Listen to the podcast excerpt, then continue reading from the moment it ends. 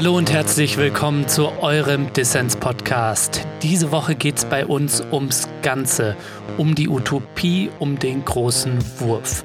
Und zwar habe ich David zu Gast. David ist Mitglied der Freundinnen und Freunde der Klassenlosen Gesellschaft, eine Gruppe antiautoritärer Kommunistinnen aus Berlin. Vor kurzem ist ihre Textsammlung Klasse, Krise, Weltkommun erschienen und ich wollte für euch mal schauen, was meinen die eigentlich mit Weltkommun, wie könnte sie aussehen, die postkapitalistische, die gute Lebensweise. Mein Name ist Lukas Andreka, viel Spaß mit Dissens.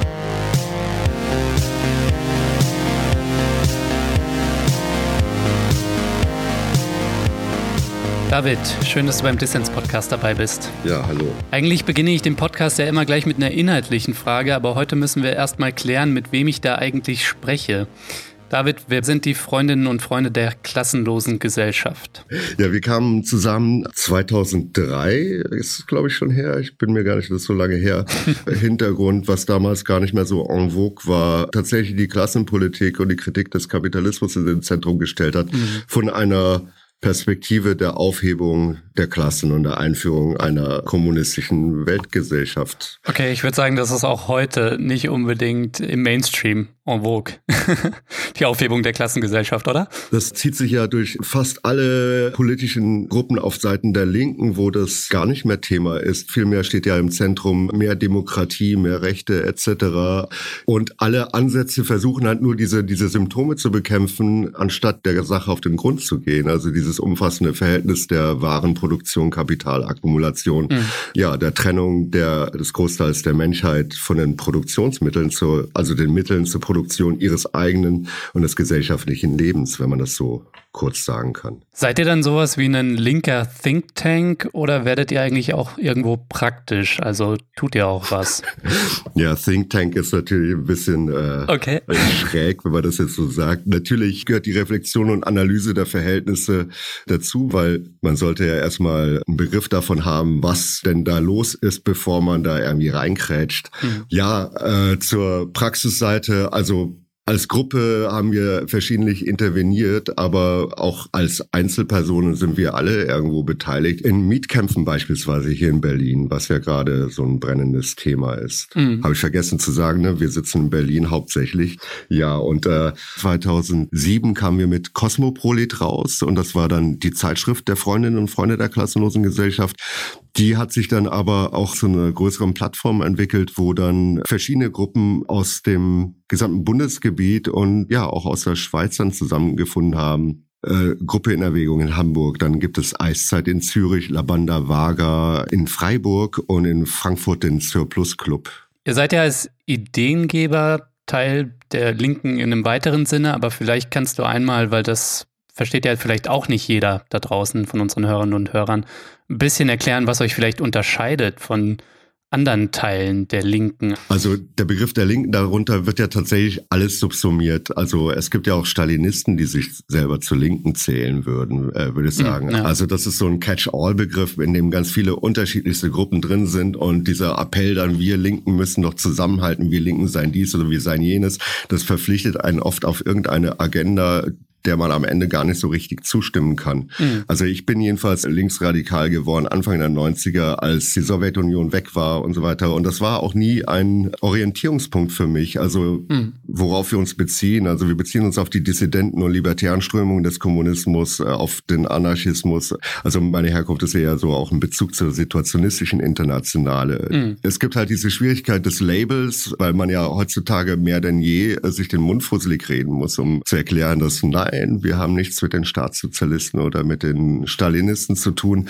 Also ich habe jetzt gerade sehr viel Negatives über den Begriff Linksseins gesagt, will aber dennoch in gewisser Weise dran festhalten, weil in praktischer Hinsicht ist es oft eine Abkürzung. Man kann einfach viele Diskussionen beschleunigen, indem man diese Unterscheidung links-rechts beibehält und dann so eine grobe Orientierung gibt. Und er hat natürlich ein historisches Gewicht. Er hatte historisch in seinem Werden eine gewisse Bedeutung. Und mhm. naja, die Linke, die Partei Die Linke also ich finde es gelinde gesagt eine Frechheit, dass sie diesen Begriff einfach gekapert hat und für sich beansprucht. Was uns natürlich von der Partei der Linken groß unterscheidet, ist, wir beziehen uns nicht positiv auf den Staat. Mhm. Wir sehen den Staat nicht als ein Mittel, den äh, Fortschritt der Gesellschaft herbeizuführen, sondern der Staat ist ein kapitalistischer Staat und wird es auch immer bleiben. Aber ihr habt doch in gewisser Weise auch Schnittmengen mit der Partei. Also du hast gerade vorhin davon gesprochen, ähm, dass einige von euch in Berlin in den Mieterinnenkämpfen aktiv sind. Und da hat die Linke mit ihrem Mietendeckel, den sie eingebracht hat, ähm, und der tatsächlich jetzt auch erstmal Realität geworden ist, natürlich auch in abgeschwächter Form, aber hat das ja maßgeblich mit vorangetrieben, das Anliegen. Also so schlecht ist es ja dann doch auch nicht immer, oder? Nein, natürlich nicht, wie auch die Geschichte der Sozialdemokratie selber natürlich immer eine Barriere dagegen waren, dass der Kapitalismus einfach so durchmarschiert und das macht, was er machen könnte. Also hm. es ist jetzt nicht vollkommen aus den Fingern gesogen oder irgendwelche Hirngespinste, die die verkörpern, sondern das sind reale Probleme, die sie halt aber in diesem begrenzten Rahmen der Politik durchsetzen. Und ohne einen Druck von der Straße hätten sie es höchstwahrscheinlich auch nicht gemacht. Mhm. Es ist ja nur sozusagen, wie sagt man, ein Palliativ für den Moment. Das bekämpft ein Symptom schafft aber das Problem nicht ab. Also das Problem dessen, dass, dass die Häuser, in denen wir alle leben, anderen Leuten gehören, die somit Macht über uns haben und, und das Leben, das Wohnen ein, eine Grundnotwendigkeit der Menschen einfach besessen wird von anderen Leuten zum Zwecke, ja, deren Einkommen dadurch zu bestreiten. Das, was du jetzt so erzählst, das klingt natürlich Knorke und okay. ist auch irgendwie super revolutionär und so. Und mich hätte jetzt interessiert, seid ihr eigentlich diese maximalistischen Linken, die, wenn jetzt Leute sowas Reformistisches fordern wie 12 Euro Mindestlohn, was ich übrigens super fände, ähm, die denen dann immer vorwerfen, die seien nicht konsequent genug und überhaupt. Ich sag mal so, ein Genosse, der lange in der Automobilindustrie gearbeitet hatte und jetzt in Pension gegangen ist, der sagt, wenn er diese Rentenzahlung, diese ganzen äh, Arbeitsschutz Sachen nicht gehabt hätte, der wäre heute wahrscheinlich gar nicht mehr in der Lage, halbwegs gesund noch aus dieser ganzen Maloche rausgekommen zu sein. Mhm. Also es kann nicht eine Position von Kommunisten sein, reale Verbesserungen, reale Bollwerke gegen diesen Durchmarsch des Kapitals und des Profitinteresses aufzuhalten. Mhm. Gleichwohl bei den Reformisten war es das meistens auch schon damit. Also wir haben doch hier Mindestlohn eingeführt, jetzt bitte wählt uns. Also darauf kann man sich aber nicht ausruhen, weil mit der nächsten Krise wird das die nächste Verknappung von Arbeitsplätzen und so weiter geben. Die, mhm. die Staatsquote muss gesenkt werden. Und das sind halt umkämpfte Sachen und steht immer unter der Bedrohung dann wieder zurückgezogen zu werden. Das ist ja, also man könnte es ja wirklich nur dann aufheben, wenn man diesen ganzen Lohnarbeitsware Kapitalnexus aufhebt. Also es, äh, die Kritik ist nicht, dass die Sache als solche falsch ist, sondern die Kritik ist, die Grenzen von solchen kurzgegriffenen Politiken äh, aufzuzeigen, die die sozialrevolutionäre wären. Mhm. Aber es geht nicht darum, äh, irgendwelche Leute, die Arbeitsschutz oder Mindestlohn verlangen, anzuschwärzen. Wobei ich 12 Euro ein bisschen niedrig finde. 13 Euro.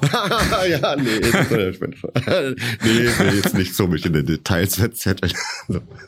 warum gerade, warum 14 und nicht 15? Ne? So. Warum nicht 16? Warum nicht 20? Ja, und dann irgendwie in der Konsequenz müssen wir einfach den ganzen Quatsch aufheben, weil warum da irgendwie sich so ein Himmelsrecht für ein Erbsengericht abkaufen lassen, ne?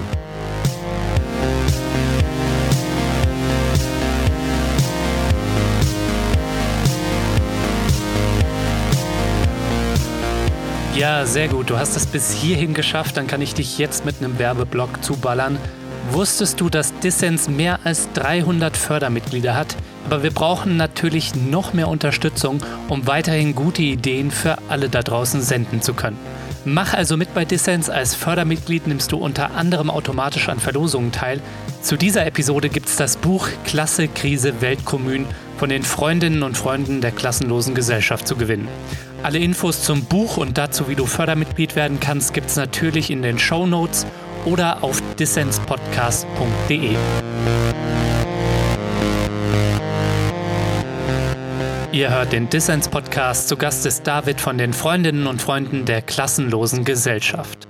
Ihr habt gerade eine, ein Buch geschrieben bzw. veröffentlicht in der Flugschriftenreihe von Nautilus Klasse Krise Weltkommun. Beiträge zur Selbstabschaffung des Proletariats.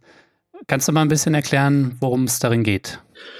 Ja, es ist eine Sammlung von Texten. Mhm. Ja, und die Umrisse der Weltkommun ist die Antwort auf die Frage, wenn einem immer entgegengehalten wird, ihr seid immer dagegen, ihr seid immer dagegen, sagt doch mal da was dafür. Dann voilà, hier habt ihr etwas dafür. Mhm. Und es soll jetzt keine Utopie sein, sondern es ist auf der Grundlage von dem, was man sich heute denken kann, aufgrund des Standes der Produktivkräfte und dergleichen, eine Skizze dessen, was sein könnte, um diesem ganzen Pessimismus auch entgegenzuwirken, dass man sich ja eh nichts anderes vorstellen könnte. Das, mhm. Also wie Mark Fischer, der gesagt hat in diesem äh, Capitalist Realism, man kann sich eher das Ende der Welt als das Ende des Kapitalismus vorstellen. Also dagegen haben wir angeschrieben. Ich glaube, das, was Mark Fischer gesagt hat, das merkt man auch gegenwärtig so ein bisschen in der Popkultur. Ne? Jetzt sind Superhelden dran, die mehr oder weniger die Welt vor irgendwelchen komischen Außerirdischen oder wie auch immer, irgendwelchen nicht verstandenen Kräften retten sollen, was äh, vielleicht auch symptomatisch ist für diese Zeit. Das ist, glaube ich, auch symptomatisch, ne? weil irgendwie so ein super starkes Individuum und nicht irgendwie wir als Gesellschaft, die sich zusammentut und ihre Dinge in die Hand nimmt. Ne? Ein Superman oder ein Batman oder wer auch immer, der irgendwie die Welt vor einem äußeren Übel dann im schlimmsten Fall noch retten. Das führt uns natürlich auch in gewisser Weise auf unsere Position als äh, Linkskommunisten, Anarchisten oder welches Label du jetzt haben willst. Ich will keine Labels. Nee, nee, jetzt, ich meine, du jetzt so das allgemeine Mann, Mann so haben wollte. Ja, dass es eben nicht darum geht, wie heißt der Klassiker, weder Gott noch Kaiser noch Tribun. Also wir machen Politik nicht in Stellvertretung und Politik soll auch nicht von Stellvertretern gemacht werden, sondern es ist dieses radikaldemokratische Moment muss da drin präsent sein, dass die Leute sich selber organisieren und nicht die Rettung von irgendwelchen anderen Entitäten wie äh, sei es der Politik im Ganzen, sei es irgendeinem Strongman, irgendeinem Retter und dergleichen, einer Religion, ja, dass sie das von denen nicht zu erwarten haben, sondern selber tätig werden müssen, um sich zu befreien. Aber mein Gefühl ist mit dem Buch und ihr, du hast es ja als Skizze beschrieben, eine Skizze für die Weltkommunen beziehungsweise die Selbstabschaffung des Proletariats, dass ihr da zumindest ein Bewusstsein dafür schaffen wollt, wie es denn möglicherweise richtig gehen könnte oder wie wir die Verhältnisse zumindest verstehen müssen, den gegenwärtigen Kapitalismus, ähm, um darüber hinauszugehen. Ähm, vielleicht kannst du einmal dann eben skizzieren für unsere Hörerinnen und Hörer, weil Weltkommunen und Selbstabschaffung des Proletariats, das klingt für manch einen da draußen jetzt vielleicht ein bisschen kryptisch. Also vielleicht skizziere uns mal, David, die Weltkommunen, was das denn konkret bedeuten könnte, wenn wir uns denn alle zusammentun, uns angehen. Ja, ähm, jetzt soll ich mir. Ist eine schwierige Aufgabe, ja, ja, aber. Natürlich, jetzt ja. soll mir das hier so aus dem äh, Ärmel ein bisschen schütteln. Aber ich. Äh, so ein Taschenspielertrick. ja, ich habe schon gemerkt. Aber ich lasse mich mal kurz drauf ein. Aber zunächst würde ich sagen, die Kommune sollte man vielleicht nicht nur so unter diesem Aspekt der Idee betrachten. Es wird ja immer gesagt, ja, in der Theorie gut, aber in der Praxis schlecht oder die Idee ist hervorragend, aber der Mensch ist nicht so. Hm. Aber ich würde erstmal sagen, also dass der Mensch nicht so sei, das halte ich für genauso unplausibel plausibel, wie dass der Mensch das Gegenteil davon sei. Also hm. die Menschen in konkreten sozialen Zusammenhängen, äh, in Gesellschaften, die gewissen Strukturen folgen, Eigentumsverteilung, gewissen Zwecken, Profitmaximierung, Konkurrenz etc. Und natürlich sind die Menschen, wenn sie in dieser Welt realistisch sein wollen, müssen sie gewisse Eigenschaften an den Tag legen, um nicht selber unter die Räder zu kommen, hm. mit der Folge, dass vielleicht andere unter die Räder kommen. Hm. In the long run baut der Kapitalismus immer mehr Arbeitsplätze ab, jedenfalls die besser gestellten Arbeitsplätze. Hm. Im weltweiten Maßstab werden immer mehr Menschen in prekäre Arbeiten gedrängt und auch äh, sozialen Auseinandersetzungen überall in der Welt aufbrechen, sind Folge davon. Mhm. Man kann angeben, woher das kommt, wieso das kommt. Und so ex negativo also durch diese kritische Betrachtung würde es auch naheliegen, eine gangbare Alternative zu finden. Also ich kann es verstehen, dass du nicht jetzt hier eine Utopie, und das ist ja auch nicht der, der kommunistische Ansatz, ähm, quasi so idealistisch eine Utopie auszulegen, so, wenn wir das morgen so umsetzen, dann äh, wäre es perfekt. Aber wir haben vorhin schon über den kapitalistischen Realismus gesprochen dass wir uns kaum noch oder viele Menschen sich kaum noch Alternativen zu den gegenwärtigen Eigentumsverhältnissen, den gegenwärtigen Produktionsverhältnissen, Arbeitsverhältnissen, technischen Verhältnissen, Migrationsverhältnissen etc. pp vorstellen können. Und was ich an eurem Buch spannend fand, ist, dass ihr das eben skizziert. Alternativen und das eben sammelt unter dem Begriff der Weltkommun. Und wir können später noch drüber quatschen, wie realistisch das ist, aber vielleicht könntest du trotzdem mal ein bisschen skizzieren, was wir uns darunter vorstellen könnten. Ja, erstmal, wie, wie heißt es so schön, Prognosen sind ja äh, schwierig, besonders wenn sie die Zukunft betreffen. ja. Und ähnliches gilt ja auch für die Weltkommunen. Aber der Kapitalismus funktioniert eben über die Arbeitsteilung. Verschiedene anderswo benötigte Sachen werden getrennt voneinander hergestellt mhm. und deswegen kommt die Notwendigkeit, es über einen Markt vermittelt auszutauschen. Und ich kürze jetzt radikal ab darin mit der Ausbeutung der Arbeitskraft entspringt dann der Profit, was dann letzten Endes der Zweck dieser ganzen Geschichte ist. Also die ganzen Gebrauchsgüter sind ja, wenn man so will, die materielle Ausrede dafür, dass produziert wird. Aber der eigentliche Zweck, der Selbstzweck im Kapitalismus der Produktion ist die Profitmaximierung mhm. und nicht die äh, Gebrauchsgüterherstellung. Also die Negation dafür wäre in einer Weltkommune, in einer vernünftig eingerichteten Gesellschaft, würden wir gebrauchsorientiert produzieren. Mhm. Wir müssen dafür miteinander in Kommunikation treten, was wir denn überhaupt als nötig erachten. Also mhm. die Bedürfnisse selber sind ja auch nicht unschuldig. Sie sind gesellschaftlich hervorgebracht und der Kapitalismus selber hat es geschafft, enorm viele Bedürfnisse hervorzubringen, von denen gar nicht klar ist, ob wir sie in einer zukünftigen Gesellschaft überhaupt brauchen würden. Also die Autos zum Beispiel. Also ich habe das so vorsichtig formuliert, weil äh, ich nicht in diese Diskussion Diskussion eintreten wollte, von wegen richtige oder falsche Bedürfnisse. Mhm. Viele Bedürfnisse, die wir haben, sind vom Kapitalismus gezeichnet. In diesem Kern auch von den falschen Bedürfnissen steckt ja oft ein reales Bedürfnis dahinter. Mhm. Also das Bedürfnis zu essen ist ein grundmenschliches Bedürfnis, aber äh, das ist in Form eines Snickers, wobei ich mich jetzt nicht gegen Snickers aussprechen will, äh, explizit. aber die Form des Snickers, dass man das auch mittels eines Snickers befriedigen könnte, ist natürlich diese spezifisch gesellschaftliche Form, unter der das stattfindet. In der Weltkommune würde eben auch produziert werden, nicht um Profit zu machen, sondern weil die Dinge benötigt werden. Und letzten Endes hieße das auch, dass mit der Abschaffung der Lohnarbeit, mit der Abschaffung der Waren äh, auch äh, sowas wie Geld verschwinden würde. Könnte ich mir denn davon erhoffen, dass ich irgendwie weniger arbeiten muss als zum gegenwärtigen Zeitpunkt? Ganz egoistisch. Ich würde sogar sagen, also wahrscheinlich wird es Bereiche geben, wo viel Arbeit reingesteckt werden müsste, aber wir sind in der Lage, den Kommunismus uns heute vorzustellen, in dieser modernen Form, der sich grundlegend von dem Kommunismus eines Gracchus Babeuf zur Zeit der Französischen Revolution unterscheidet mit der Verschwörung dergleichen, wo eine Gerechtigkeitsvorstellung gegen den exorbitanten Luxus des Adels vorgebracht worden ist, der eine gerechte Verteilung der Güter aber in einer gewissen Spärlichkeit sich diesen Kommunismus vorgestellt hatte. Mhm. Also das Ganze habe ich jetzt gesagt, weil der Kapitalismus bietet uns quasi die Mittel, uns diese andere Gesellschaft vorzustellen. Mhm. Also die ja. Tendenz ist ja heute schon da, dass immer mehr Arbeit durch immer weniger Einsatz menschlicher Arbeitskraft erledigt wird. Mhm. Aus der Perspektive der Lebensmittelproduktion heißt das, und das ist ein Novum in der Weltgeschichte, heute mehr Menschen nicht von der Lebensmittelproduktion leben, sondern dass sozusagen 50 Prozent der Menschheit für den Rest, und das sind nicht mal diese 50 Prozent, diese ganzen Kleinbauern, das sind auch äh, diese großen Agrarunternehmen, es werden äh, so viel Lebensmittel produziert, dass ein Großteil der Menschheit unabhängig davon leben kann. Mhm. Also durch äh, den ja Industrialisierung der Landwirtschaft und dergleichen.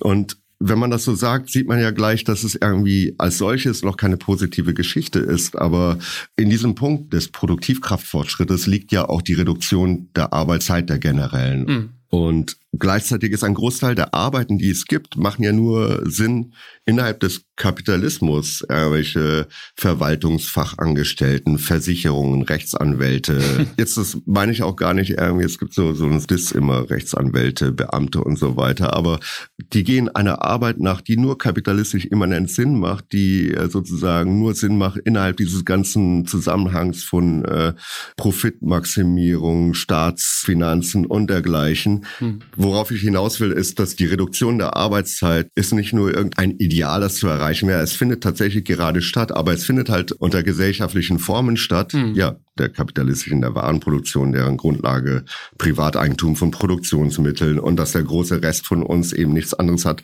als seine Arbeitskraft mhm. und sie auf die eine oder andere Weise verkaufen muss, auf, äh, zum Markte tragen muss. Ja, und für viele bedeutet die technologische Revolution zunehmende Digitalisierung und Automatisierung natürlich eine zunehmende Prekarität Priorität, weil sie dann in irgendwelchen Dienstleistungssektoren sich verdingen müssen und für die wenigen privilegierten ArbeiterInnen dann zunehmend eine Arbeitsverdichtung nochmal, also in vielen Umständen zumindest. Dabei, so habe ich dich ja verstanden und das ist auch meine Interpretation, ist der Kapitalismus und seine Produktivkräfte auf so einem Stand, dass wir tatsächlich den Arbeitstag oder die Arbeitszeit in der Woche massiv reduzieren könnten. Ja, genau. Und viele, wie äh, David Graeber, glaube ich, schreibt es, diese Bullshit-Jobs, mhm. die tatsächlich nur immanent kapitalistisch Sinn machen oder äh, selbst, also irgendwer hat eine Geschäftsidee und die Idee ist nicht sozusagen irgendwas Nützliches zu produzieren, sondern ja, eine Marktlücke. Keine Ahnung, ich war neulich in einem von diesen 1-Euro-Läden oder so, so ein Schnäppchenmarkt, wo Sachen rumstehen, die ja irgendwer hergestellt hat und die irgendwie nach dreimal angucken schon kaputt gehen.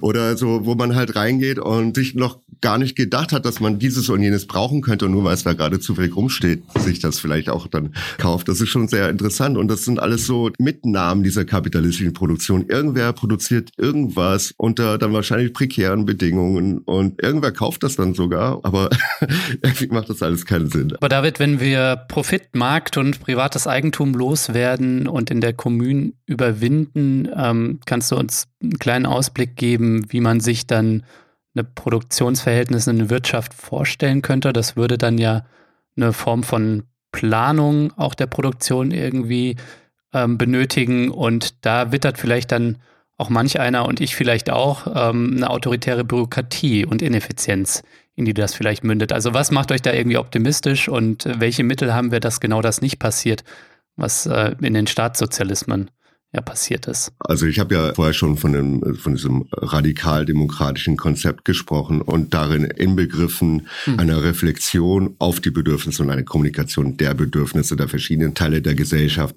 Wenn man zum Beispiel die Autoindustrie nimmt, es gab da in den 70er Jahren, glaube ich, sogar bis in die IG Metall hinein diese Diskussion der Konversion, wie man Automobilindustrie in irgendwas anderes umwandeln kann, äh, die dann vernünftigere Produkte herstellt.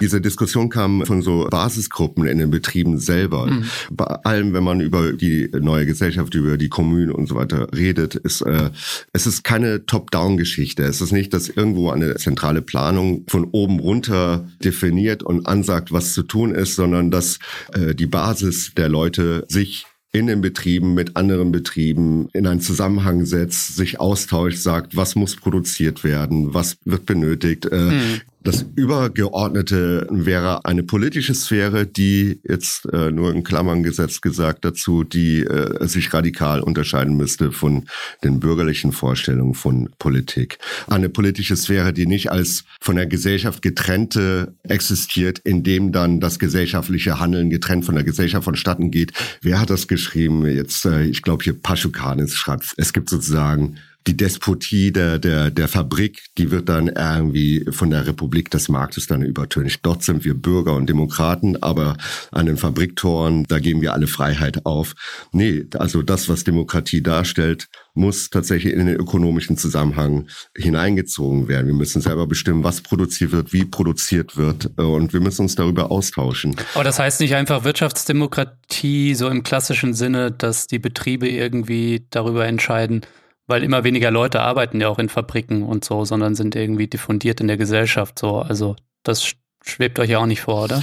Nee, und auch eine Produzentendemokratie ist ja schön und gut, wenn aber die marktförmige Vermitteltheit dieser verschiedenen Unternehmen nicht aufgehoben wird, dann haben wir den gleichen Kladderadatsch, nur in einer vielleicht sogar verschärften ideologischen Form, weil die Leute dann denken, sie sind alle Eigentümer ihres Betriebes, der dann vielleicht nach innen irgendwie demokratisch verwaltet wird, mhm. aber nach außen die gleichen gesellschaftlichen Beziehungen vonstatten gehen, diese Betriebe zueinander in Konkurrenz sind. Und wenn sie der gleichen Logik folgen, dann müssen sie dann halt auch irgendwie rationalisieren oder sich selber überausbeuten und so weiter. Mhm. Es wäre nach wie vor Privatbesitz als äh, Belegschaftseigentum. Mhm. Produktion mhm. muss als Vergesellschaftete gedacht werden. Das heißt, das Leben der Gesellschaft wird gesellschaftlich produziert und soll dann auch in den Händen der Gesellschaft sein. Die Gesellschaft, aber natürlich, was ist die Gesellschaft? ja, das äh, schwierig, so, so ein Abstraktum so mal eben schnell aufzulösen und will mir solche komischen Floskeln ersparen wie, äh, ja, die Gesellschaft sind wir alle, weil das ist jetzt vielleicht das gleiche in Rot, was andere sagen, der Staat seien wir alle, was natürlich auch Quatsch ist. Aber der gesellschaftliche Zusammenhang ist ja da, aber in seiner verkehrten Form über Privatbesitz und dergleichen. Mhm. Es ist ja auch nicht so, dass die Betriebe heute über, überhaupt nicht planen würden. Es wird immer so Planwirtschaft gegen Anarchie des Marktes gesagt gesagt. Aber es gibt ja schon Vorgaben, Steuerung und dergleichen. Aber letzten Endes soll am Ende immer alles die unsichtbare Hand des Marktes mhm. erledigen. Und das ist ja eine quasi religiöse Vorstellung. Mhm. Diese ganze Darstellung der Umrisse einer Weltkommunin ist ja eine, wenn man so will, eine Zielmarke am Horizont dessen, was man sich vorstellen kann. Aber wie es dann im Einzelnen zu bewerkstelligen ist, obliegt ja letzten Endes den Leuten, wie sie es denn machen. Also wie sie zusammenkommen, wie sie sich, wie sie in Kooperation miteinander treten. Das muss halt den Leuten selber überlassen werden. Ich hoffe, ich war jetzt nicht zu nebelhaft. Was mich nur kurz interessiert hätte, welche Potenziale siehst du denn zum Beispiel in der digitalen Transformation mhm. für das Thema der Koordination und Kommunikation der Bedürfnisse und der Produktion, von denen du vorhin gesprochen hast.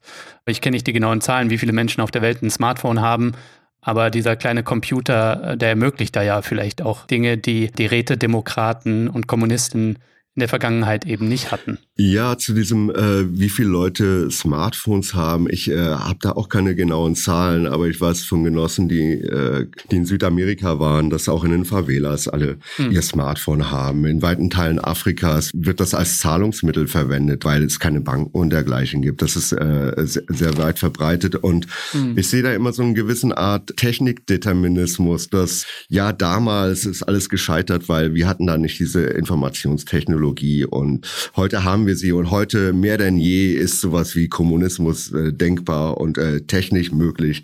naja, wir haben halt diese Möglichkeiten und wir wären ja doof, wenn wir sie nicht benutzen würden es stellt schon eine äh, Vereinfachung dar für so mhm. automatisierte Prozesse, für Dinge, für, für Routineaufgaben, um zu schauen, wir müssen so und so viel Sachen vorrätig halten. Das kann in der und der Zeit produziert werden. So ist die Lagerhaltung und so weiter. Was, das kann man tatsächlich äh, durch die Digitalisierung vereinfachen oder an den und den Stellen wurde so und so viel verbraucht und so viel würde, wird neu angefragt. Das kann man quasi in Echtzeit, kann man sich da einen Überblick darüber verschaffen. Mhm.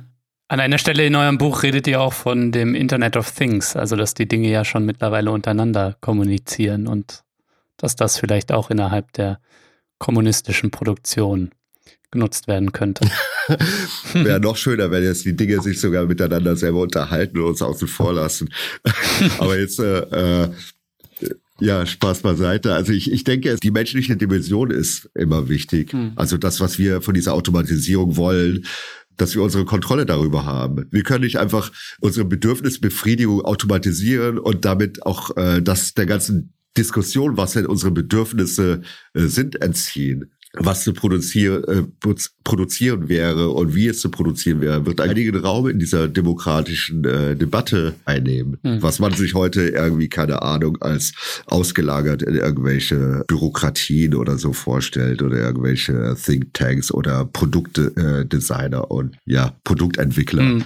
Äh, nee, das wird runtergenommen in die Gesellschaft, in, die, in den allgemeinen Diskurs und deswegen finde ich es einfach schwierig, diese ganze technische Seite so vollkommen davon äh, abzuschneiden. Es ist, ein, es ist ein Werkzeug und wir sollen es halt als Werkzeug betrachten, aber es ist unser Werkzeug. Das heißt also, bist kein Fan vom Fully Automated Luxury Communism, der uns irgendwie so zu ja, voll versorgten Luxuskonsummonaden macht.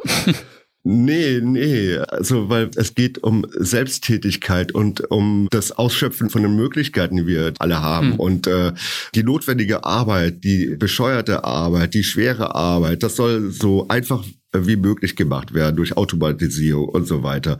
Aber wir sollen ja dann nicht nur, wir können das natürlich auch gerne machen, aber, aber eben dann nicht nur im Liegestuhl mit unserem äh, Cocktail in der Hand mit Schirmchen drin sitzen und äh, den kommunistischen schönen Resttag dann äh, genießen, weil ohne jemand irgendwas vorzuschreiben. Aber ich denke, die Klassengesellschaft bringt ja mit sich auch diese Trennung von Hand- und Kopfarbeit, die ich kurz erwähnt habe. Und dieses Einschränken der Leute auf das, was sie irgendwann mal gelernt haben, das fällt alles weg. Wir hätten die Möglichkeit, nach dem, was getan werden muss an gesellschaftlich notwendiger Arbeit, uns in alle Bereiche irgendwie weiterzubilden. Und ja, aber ich sag mal so, äh, ich mit meinen zittrigen Händen wäre niemals ein guter Hirnchirurg und einem guten Hirnchirurg muss wahrscheinlich auch euer antiautoritärer Kommunismus oder wie auch immer der dann aussehen wird und wie wir ihn entwickeln, auch irgendwie zugestehen, dass er möglicherweise genau das vertieft machen möchte, ne? Selbstverständlich. Tatsächlich habe äh, viele Leute kennengelernt, die Medizin studiert haben vor ewigen äh, Jahren, die allesamt aus einem Idealismus, weil sie gesagt haben, das ist eine vernünftige Tätigkeit. Mhm. Die Schwierigkeit dabei ist, dass dieses reine Interesse oft nicht beibehalten werden kann. Wenn man irgendwie nach 20 Jahren Burnout hat, muss man trotzdem weiterhin jeden Abend, wenn man dann Chirurg ist, jeden Tag so und so viel hm. äh, Operationen machen, obwohl man eigentlich gar nicht mehr kann und man würde gerne aufhören, aber man hat halt nun mal nur dieses gelernt und hat vielleicht auch noch nicht genug Geld beiseite gelegt, um sich irgendwie in den Ruhestand zu verziehen. Oder man weiß ja nie, wie die Zukunft wird. Besser weiterarbeiten, noch ein bisschen mehr zurücklegen, ne? weil die nächste Wirtschaftskrise kommt bestimmt. Also diese ganze kapitalistische Zusammenhang deformiert ja auch die vernünftigste Tätigkeit in gewisser Weise. Und nur die wenigsten können sich heute schon irgendwie das volle Potenzial dieser Tätigkeiten ausschöpfen. Mhm. Der Kommunismus wird nicht die Arbeitsteilung aufheben. Er hebt aber den Druck der Gesellschaft auf, dass jemand, der in einer Tätigkeit ist, und sich da nicht mehr wohlfühlt, dass er da gezwungen ist, für ewig dort zu bleiben und dann eine immer schlechtere Arbeit zum Beispiel mhm. unmotivierterweise zu machen. Ich würde gerne nochmal auf die politische Dimension oder die politischen Formen, die diese Kommunen annehmen könnte, eingehen. Gerade auf einem endlichen Planeten äh, mit endlichen Ressourcen müssen ja handfeste Entscheidungen getroffen werden, was wird produziert, wie viel und für wen. Und wenn das zum Beispiel nicht in den Betrieben sein kann, weil die Betriebe sich äh, ansonsten vielleicht einfach selbst bereichern, dann müssen ja gewisse Formen gefunden werden auf regionaler überregionaler oder vielleicht auch Weltebene und die müssen ja auch miteinander vermittelt werden und das geht ja auch zumindest im Weltmaßstab, denke ich, auch nur über Formen der Repräsentation.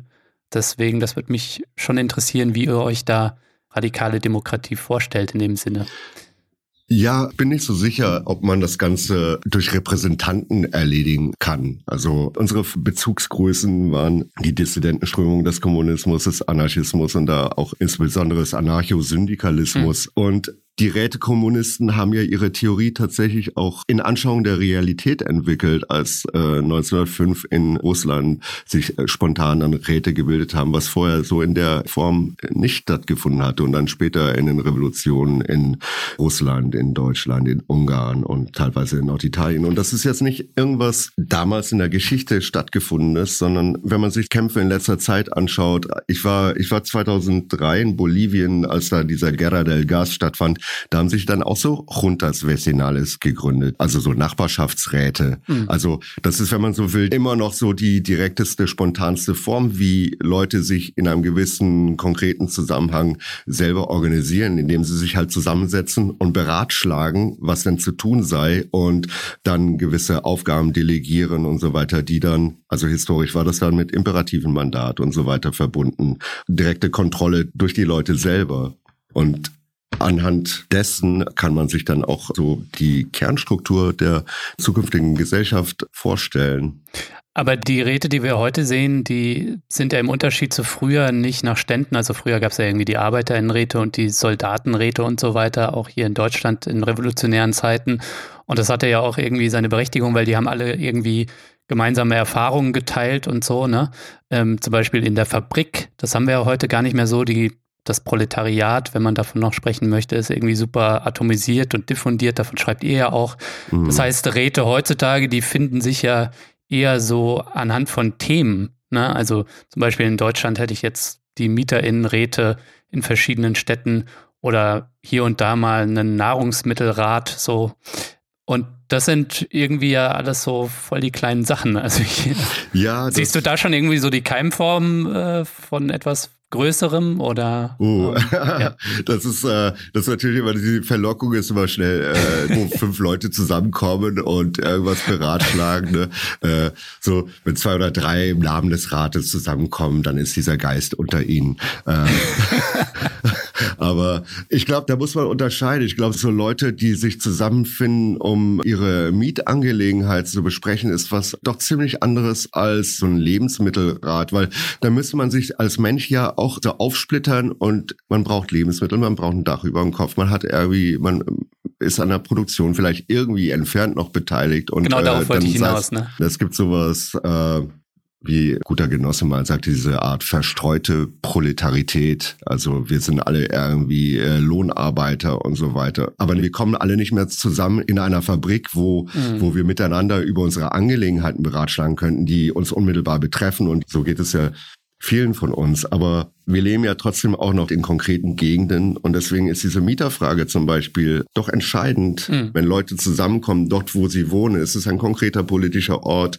dass das als Ausgangspunkt genommen wird, um von beispielsweise von dort aus irgendwie äh, in diesen politischen Raum hineinzuwirken. Das Interessante an der Mieterinitiative, vor allem in Berlin, ist ja Stichwort Staat, dass die Vergesellschaftung, die der Initiative vorschwebt, jetzt nicht wirklich einfach nur eine Verstaatlichung ist, sodass dann, keine Ahnung, in zehn Jahren die Parteien dann Berlins dann wieder die Wohnungen verkaufen können, sondern irgendwie eine, in, sollen die Wohnungen in eine Wohngesellschaft überführt werden. Ne? Das ist vielleicht auch was, was ihr beobachtet mit Interesse, oder wie ist dein Blick darauf? Ja, auf jeden Fall. Also, weil mit Verstaatlichung ist es ja nicht äh, getan und es gibt ja auch Beispiele dafür, dass die Leute dann äh, auch aus staatlichen Wohnungen rausgeschmissen worden sind, weil die staatlichen Wohnungen dann auch die Mietpreise erhöht haben und so weiter. Und mhm. wenn die das so hinkriegen würden, dann würde ich jedenfalls nicht widersprechen.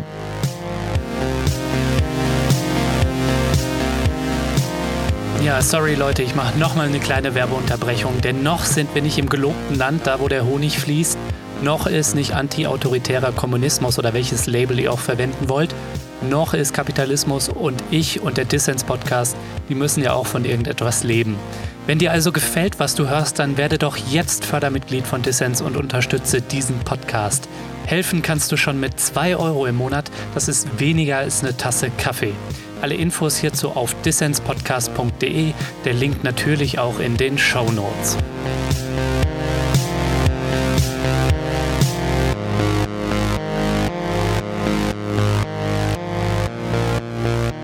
Ihr hört den Dissens Podcast. Zu Gast ist David von den Freundinnen und Freunden der klassenlosen Gesellschaft. Sag mal, David, was machst du eigentlich so zum Spaß, wenn du nicht gerade drüber nachdenkst, wie das Ende des Kapitalismus aussehen könnte oder herbeigeführt werden könnte? Ich gehe spazieren. Vor allem gehe ich spazieren. Echt, ja? nee, ich mag Karlauer. Okay. Ich habe mir gerade vorgestellt, wie du so raus zum Müggelsee fährst. Und ah, nee, nee, nee, nee, nee, nee, das ist, äh, das ist mir zu weit. Ich gehe äh, hier in die Hasenheide oder auf das Tempelhofer Feld, also wie die ganzen anderen Großstadthipster. also was schaffst du eigentlich? Weil du hast vorhin von einem Genossen erzählt, der in der Automobilindustrie gearbeitet hat. Ähm, was machst du so für den Lohn, für das Brot? Ja, zurzeit stehe ich auf der Gehaltsliste vom Staat. Der böse Papa Staat und dann stehst du auf seiner Gehaltsliste. Ja, in gewisser Weise als Hartz-IV-Empfänger äh, ah, okay. ist man das ja, ja, wohl. Ne? Also ich bin so ein akademischer Dropout und habe dann von, äh, keine Ahnung, also lange in der Bar gearbeitet, aber irgendwie von Winterschneedienst, Fließband, Hinterachsenmontage und äh, dergleichen, Museumswächter, ja, alles Mögliche schon durch. Hm. Ja, zurzeit eben äh, nichts mehr davon. Gibt hier so Interviews gerade. das ist auch schön.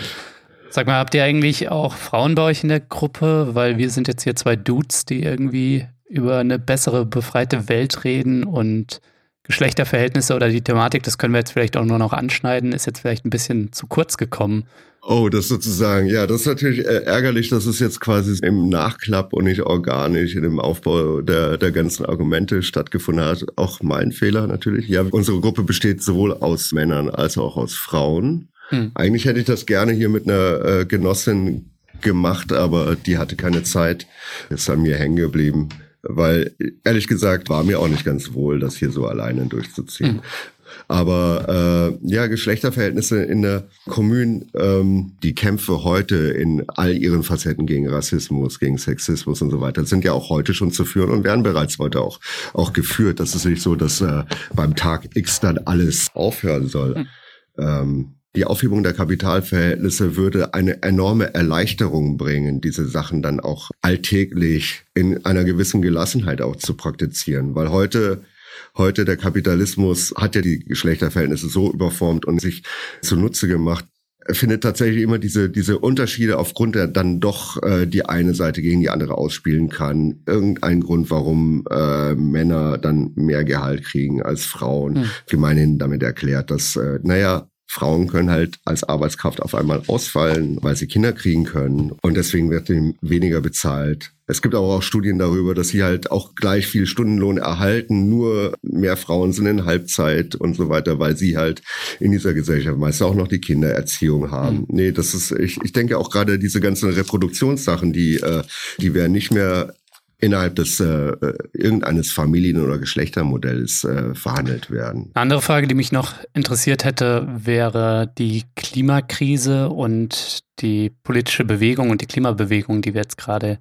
in Deutschland, aber auch der ganzen Welt erleben. Machst du oder jemand aus eurer Gruppe bei Fridays for Future Extinction Rebellion oder Ende Gelände mit? Ich war tatsächlich vor kurzem auf einer Informationsveranstaltung von Ende Gelände und ich finde, was die, hm. was die machen, ist ziemlich gut. Das hat Drive. Ich habe ein gewisses Problem mit diesem ganzen Auftreten von Extinction Rebellion. Fridays for Future, hm. das ist eine, eine sehr breite Bewegung, bei der es also, wie so bei so einer breiten Bewegung üblich viel Licht und Schatten gibt. Also die haben jetzt, äh, das, das kommt aus Friday for Future irgendwie heraus, wo die in Berlin hm. das Olympiastadion anmieten wollten, wo man dann für 29,95 darf man dann da rein und dann Petitionen so eine nach dem anderen mit dem Smartphone runterhaspeln. ja, also das ist Demokratie als Spektakel wirklich auf den Hund gekommen, würde ich sagen. Mhm. Es ist ein sehr wichtiges Thema, darf allerdings nicht äh, getrennt von der Klassenfrage thematisiert werden, würde ich sagen. Mhm. Also weltweit betrachtet sind es halt vor allem das Weltproletariat im Süden, das zunächst dran leiden wird. Also die Versteppung, Verwüstung des Landes, Wassermangel etc. etc. Ernteeinbußen und und dergleichen mehr. Mhm. Und gleichzeitig wird auch immer in der Öffentlichkeit gegeneinander gestellt. Also es gibt dann die äh, die Arbeiter, die in den Kohlezechen arbeiten und andererseits gibt es dann diese ökologisch engagierten Jugendlichen oder bei der AfD wird dann auch von der linksgrün versifften Öko-Elite gesprochen gesprochen. Aber mhm. in den USA sind zum Beispiel, die, ich glaube sogar die, die, die Minengewerkschaft selber, die ist an dieser Konversion der Industrie und Green New Deal auch interessiert und beteiligt. Und das wird aber in den Medien nicht erwähnt. Also es wird immer nur von dem Angry White Working Class, dem, dem Kohlekumpel da irgendwie in Kentucky, der Trump-Wähler ist, der zum nicht geringen Teil auch so eine Art äh, Medienkonstruktion ist. Hm. Das sind so die Zusammenhänge, die man äh, dabei thematisieren muss. Ja, die Wende oder die Transformation der Gesellschaft muss natürlich sozial auch erfolgen. Aber siehst du in der Klimabewegung und den Protesten eigentlich auch die Chance, dann auch eine richtige Analyse des Kapitalismus oder beziehungsweise linke Ideen einzubringen? Weil gegenwärtig scheint ja eher die Vorstellung vorherrschend, dass sich Ökologie mit Kapitalismus versöhnen lässt. Also, dass wir irgendwie einen grünen Kapitalismus haben, der dann halt auf Zero Fossil Fuel und dafür auf erneuerbaren Energien basiert.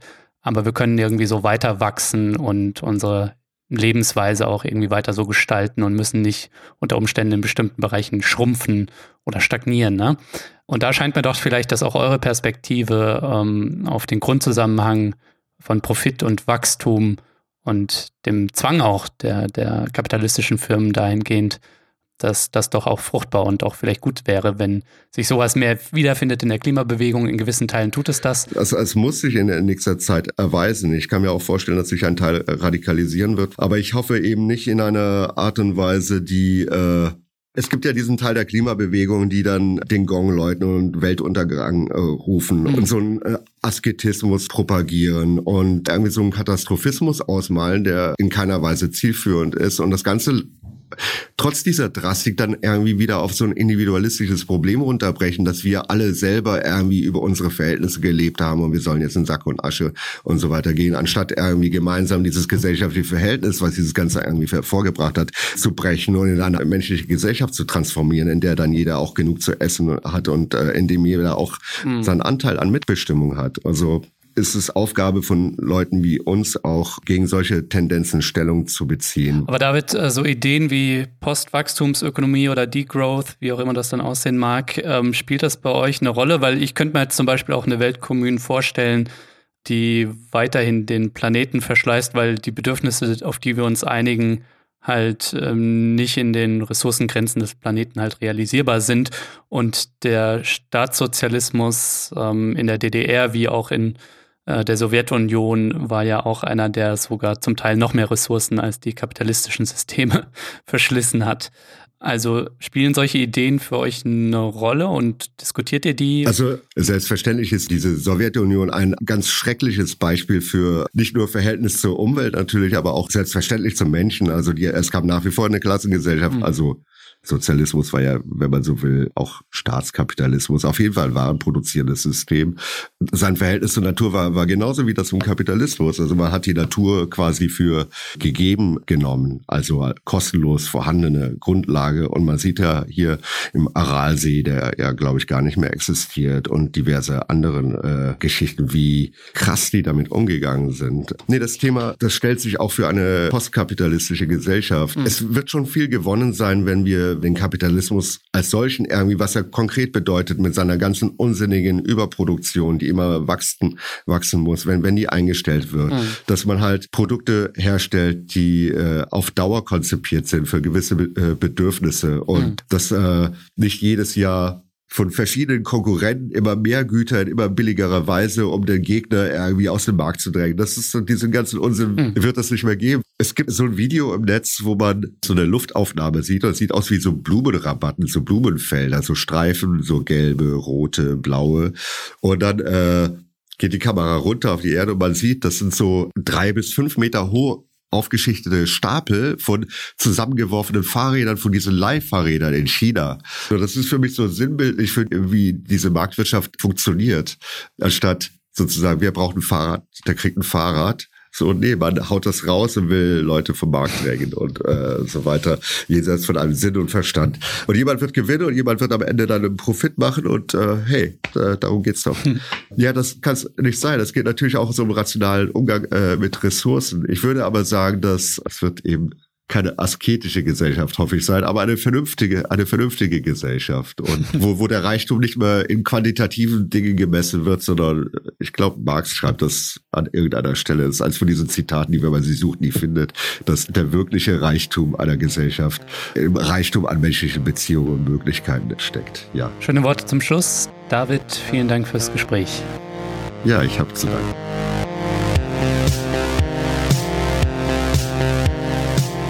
Ja, das war der Dissens-Podcast für diese Woche. Schön, dass ihr dabei wart. Zu Gast war David von den Freundinnen und Freunden der Klassenlosen Gesellschaft. Wenn du mehr kluge Leute hören willst, dann werde doch jetzt Fördermitglied von Dissens und unterstütze diesen Podcast. Als Fördermitglied gibt es auch diese Woche wieder ein Buch zu gewinnen. Und zwar verlosen wir Klasse, Krise, Weltkommun, erschienen im Nautilus Verlag von den Freundinnen und Freunden der Klassenlosen Gesellschaft. Alle Infos zum Buch natürlich auch in den Show Notes. Was ihr dort übrigens auch findet, ist ein Link zur Publikumsabstimmung des Deutschen Podcastpreises. Bis zum 29. Februar könnt ihr da ganz demokratisch eure Stimme abgeben und könnt Dissens zum Lieblingspodcast der Podcast-Community verhelfen. Also Leute, mitmachen. Wenn ihr mehr von Dissens wollt, dann abonniert diesen Podcast auf iTunes, Spotify oder der Podcast-App eurer Wahl. Ich freue mich natürlich auch über Kommentare und Anregungen. Danke fürs Zuhören und bis nächste Woche.